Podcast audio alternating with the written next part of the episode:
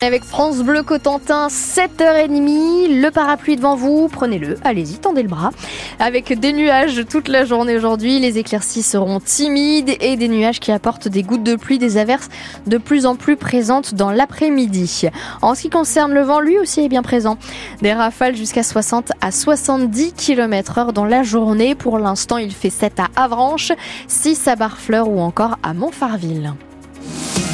Les infos de 7h30, Jacqueline Fardel, une mission d'urgence pour les cliniques du Centre-Manche. Des questions autour de l'avenir des deux établissements de Saint-Lô et Coutances et de l'offre de soins dans le secteur, notamment en matière de chirurgie. Les deux cliniques sont dans la tourmente et l'Agence régionale de santé a missionné deux experts, Lucie Tuilé, pour apporter des réponses aux élus locaux. C'est une mission d'urgence qui a été confiée à Bernard Dupont, l'ancien directeur général des CHU de Nancy et de Brest, et au professeur Bertrand Fenol, qui préside lui la commission médicale d'établissement du CHU de Brest pour analyser l'offre chirurgicale actuelle du Centre Manche et déterminer comment la pérenniser tout en anticipant tous les scénarios possibles.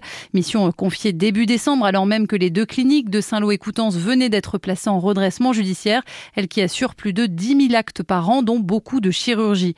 Un contexte d'autant plus difficile que l'Agence régionale de santé a suspendu l'activité de chirurgie sur le site de Saint-Lô cet été durant neuf jours, avançant des manquements de nature à remettre en cause la sécurité des soins. En l'occurrence, il y avait eu euh, des difficultés avec deux anesthésistes qui aujourd'hui ont quitté l'établissement. Et puis ça a été au tour du bloc opératoire de Coutances, fermé le 11 janvier après la détection de pénicillium et de problèmes sur l'aération. Et puis euh, côté judiciaire, des annonces ont été publiées pour mettre en vente les deux cliniques, même si le groupe avec affirme vouloir continuer l'activité. Les prochains rendez-vous au tribunal de commerce dans un mois, le 12 mars, audience de suivi de ce redressement judiciaire. Les offres de reprise doivent être déposées avant le 4 mars. Hier soir, l'Agence régionale de santé a livré aux élus locaux les résultats de cette mission d'expertise sans convier le directeur de l'hôpital mémorial de Saint-Lô ni celui des cliniques de Coutances et Saint-Lô qui dit prendre ombrage de cette situation. La situation des cliniques, on en parle dans un instant à 8h moins quart avec Jackie Bidot, le président de Coutances, maire et bocage, mobilisé sur le sujet. Et vous avez aussi la parole sur votre quotidien d'accès aux soins.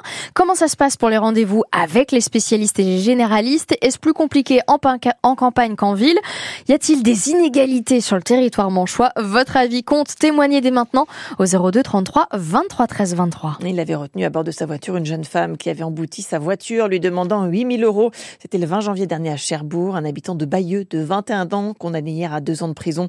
Il était jugé en comparution immédiate pour extorsion de fonds et séquestration. Le commissariat de Saint-Lô fermé au public demain de midi à minuit. Opération d'ordre sanitaire. Vous pouvez toujours appeler le 17 ou pour les démarches vous rendre dans les locaux de la police municipale. Le département met les points sur les i dans le dossier de la sécurisation de l'axe routier Grandville-Avranches. Dans une lettre ouverte, Jean Morin se montre ferme face à l'association d'opposants. Le président assure vouloir faire aboutir le projet avec l'aménagement de la départementale 673 sur l'axe existant autant que possible, dit-il, et dans le respect des contraintes environnementales. Dix jours après la levée des blocages, Gabriel Attal retrouve cet après-midi à Matignon les représentants de la FNSEA et des jeunes agriculteurs. Et à moins de deux semaines du Salon de l'agriculture de Paris, Emmanuel Macron recevra dans les prochains jours l'ensemble des syndicats alors que les agriculteurs menacent de repasser à l'action. Pas assez d'effets concrets des mesures annoncées, disent-ils. Ce matin, ce sont les producteurs de lait qui se font entendre. Une centaine d'éleveurs de l'APLI, l'association des producteurs de lait indépendants qui manifestent à Paris. Ils doivent se rendre à l'Assemblée nationale.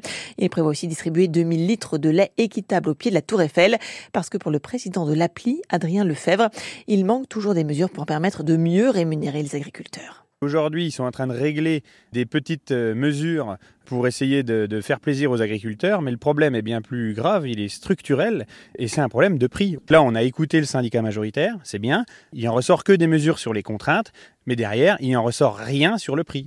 Aujourd'hui, Egalim ne couvre, dans le cas de la production laitière, que 50% de la production, parce que tout ce qui est en restauration et tout ce qui est à l'export n'est pas concerné par Egalim.